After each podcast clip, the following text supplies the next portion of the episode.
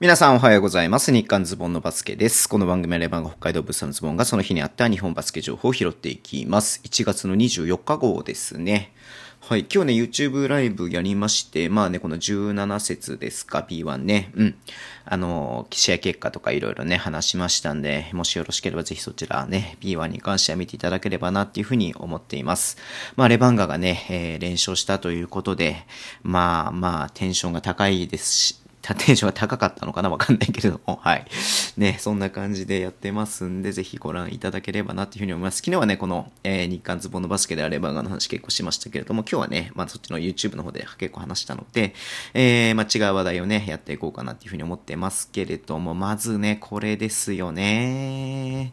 まあ、あのー昨シーズンっていう言い方していいのか、昨シーズン？うん。えっ、とね、現役イン、あ、昨シーズンの前のシーズンか。うん。現役引退発表していて、まあ、ただね、シーズン始まってから電撃復帰をね、えー発表しました。吉田麻美選手が、えっ、と、まあ、昨今シーズンね、あの、スタートの段階で、うん、あの、何もね、引退とも何も言わず、えー選手の、ね、登録チームも決まらずっていう形でね、決まらずとか、まあ、あの、まあ、去就をははっきりしないままね、シーズンが始まっちゃったんで、うん。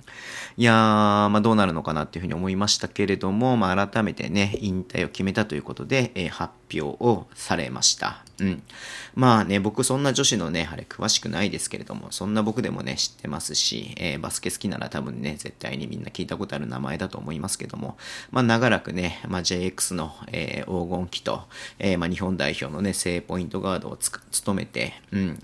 まあね、まあ日本バスケ界では、まあなくてはならないっていうね、選手だったとは思うんですけれどもね、うん。まあ今回改めて、まあ2度目の引退発表みたいな感じにはなりますけどれども、えーという形でね、やっていましたけれども、うーん、まあね、オリンピックに出たいっていうね、なんかちょっと、前、なんかね、あのインタビュー、前見たインタビューだと、えー、夏の、この、現役ね、の時から、もうちょっとオリンピック終わった時に、えー一回ね、あの、ちょっと切れてたみたいなこと言っていて、次のオリンピック目指さないみたいなこと言ってたんですけども、結局東京オリンピックね、を目指してっていうことで復帰したんですが、まあ東京オリンピックがね、延期になって、えー、1年ね、伸びるっていうことで、まあ彼女自身もなんかいろいろと思うことがあったみたいでね、バスケットボールキングさんに結構ね、あの長い、長いというか、まあまあ長い、えーインタビューがね、載っているので、まあそこでね、いろいろと、えー語ってますので、うん。まあまずは本当にね、えー長いキャリア、まあすごく、ね、あの、吉田選手からいろんなこうね、勇気とかもらった選手とか、ね、あの、プレイヤーとかもたくさんいると思いますし、まあいろんなプレイヤーのね、お手本になった部分もね、あると思いますんで、うん。いやー、お疲れ様でした。ということでね、あの思っています。はい。いや、まあね、そうだね。うん。まあ、あの、指導者の道に進むってことなんで、まあ、これは本当に素晴らしいことだなっていうふうに思いますんでね。うん。まあ、後進の育成にね、えー、本当に頑張ってほしいなっていうふうに思いますし、またね、こういろんな世界のね、舞台を経験している、こういう選手がね、うん。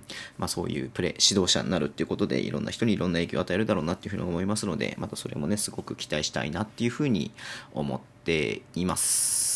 はい。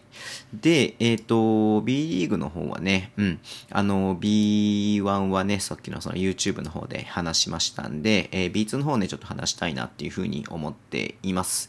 えー昨日ね、愛媛が仙台に勝ちましたけれども、今日はね、えー仙台が15点差か、うん。で、愛媛を下しています。ちょっとゲーム見てないんですけれどもね、うん。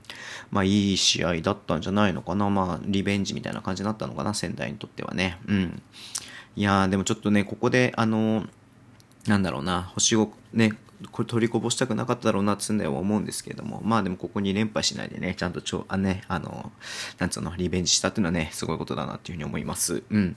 で、越谷と西宮ね、越谷がね、負けちゃいましたね、西宮が勝って。うん、昨日はね、越谷が勝ったんですけれどもね、うん、100点ゲームっていうことでね、西宮が勝ってます。で、また青森と香川なんですが、青森はね、ちょっとまた連敗が続くような形で、で茨城と奈良、まあ茨城が勝ちまし、100点ゲームで勝っていて、30点ね、差がついてますけれども、まあ、ある種ね、盤石だなっていうのはありますけれどもね。うん。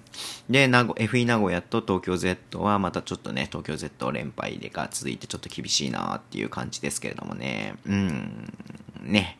はい。まあ、ウィスマンとね、マスコ君が、まあ、加入して、ちょっとどんな感じになるかなっていうふうには思ってますけれども、まあ、そんなすぐにすぐね、結果が出るようなものではないとは思うので、えー、まあ、ファンとしては苦しいかもしれないですけれども、うん。まあ、見守っていくしかないのかなっていうふうに思ってますよね。はい。で、えー、群馬、福岡、えー、群馬勝ちまして、これで28連勝すごいね。うん。だ、どこが止めるんだって感じですけどね。はい。で、佐賀と山形は、これもまたね、山形勝ちましたね。うん。昨日もね、山形勝って、昨日は1点差だったけども、今日はちょっと点差が開いちゃってる感じですね。えー、ちょっと見ておきたいなって思いますけども、で、熊本と福島ね、熊本が勝ちました。昨日ね、福島勝ったんだけれども、今日は熊本が勝ったということで、まあ、ここ1勝1敗痛み分けって形になりましたね。うん。いやー、これで B2 の順位が今どうなってんだ？うん。まあ、東地区はね、群馬が、まあ、それは強いですよ。3、28連勝ですからね。うん。で、えっ、ー、と、茨城が2位で、越谷が3位だけれども、ここの差はね、1ゲーム差しかない。うん。で、2ゲーム差離れて仙台。えー、ちょっと離れて山形、福島。福島ちょっと落ちちゃったね。うん。いやー、まあちょっとね、連敗してたのもありますし、山形にもね、あの、勝率で上回られてしまってるっていう感じになっちゃってますね。はい。で、スフレと、えー、ワッツは、まあ、ゲーム、ゲームをね、消化してる数の差はありますけれども、4勝ずつということになってますね。はい。で、西地区は、えー、佐賀がね、この、えー、今節2連敗したのもありまして、FE 名古屋がなんと、えー、1位になっています。うん。まあ、少数で言うとね、えっ、と、佐賀の方が上なんですけれども、まあ、消化してるゲームが違うので、うん。いやー、FE 名古屋すごいね。うん。で、3位、2位が佐賀で3位が、えー、福岡。うん。まあ、ここもね、ほとんど7ゲーム差ずつなんで、ほとんど差がない形で、まあ、福岡と熊本がゲーム差がなしの、えー、まあ、勝率は同率だけれども、まあ、直接採決の関係かもしれないですが、熊本が4位ということで、で、さらに1ゲーム差で西宮、はい。で、さらに2ゲーム差で香川、うん。で、まあ、ちょっとこの後離れますが、奈良と愛媛と続いているっていう感じですね。うん。まあ、愛媛もさ、結局なんかね、この間、え、ー、と、茨城にも勝ったし、え、ー、とね、仙台にも勝ったしっていう感じでね、うん。いや、ちょっとわかんないよね。だからこの後、まあ、これシーズン大体半分ぐらい終わっているところが多くて、まあ、半分以上終わってるところもあるけど、B2 の場合はね。うん。まあ、残り半分を考えると、特に西地区は、えー、まあ、この上位3つが簡単に入れ替わるようなゲーム差ですね。うん。まあ、もちろん東地区もね、わからないけれどもね。うん。いやー、すごいね。なんかこう、B2 もね、えー、今年は、えー、B1 に昇格する条件がね、例年よりも、えー、緩いというか、昇格しやすい条件なのでね。まあ、ね、CS で勝ち残った上2つはね、あの、自動的に上上がれるわけですから、あでももともとそうか、それは。うんうんうんうん。いやー、ちょっとね、これは、あの、楽しみ、楽しみですね。この後どうなっていくのかっていうのがね。はい。まあ、そんな感じで、えーと、ちゃちゃちゃちゃっていう感じですけれども、はい、この辺で終わりにしたいと思います。えーとね、Twitter で主に情報発信します。フォローお願いします。YouTube もやってます。ポッドキャストとね、えー、YouTube もやってます。はい、インスタもやってますって言おうと思ったな、さっき。はい、インスタもやってます。えー、ラジオトーク鍋できる方はハートボタンを押してください。では、今日もお付き合いいただきありがとうございます。それでは、いってらっしゃい。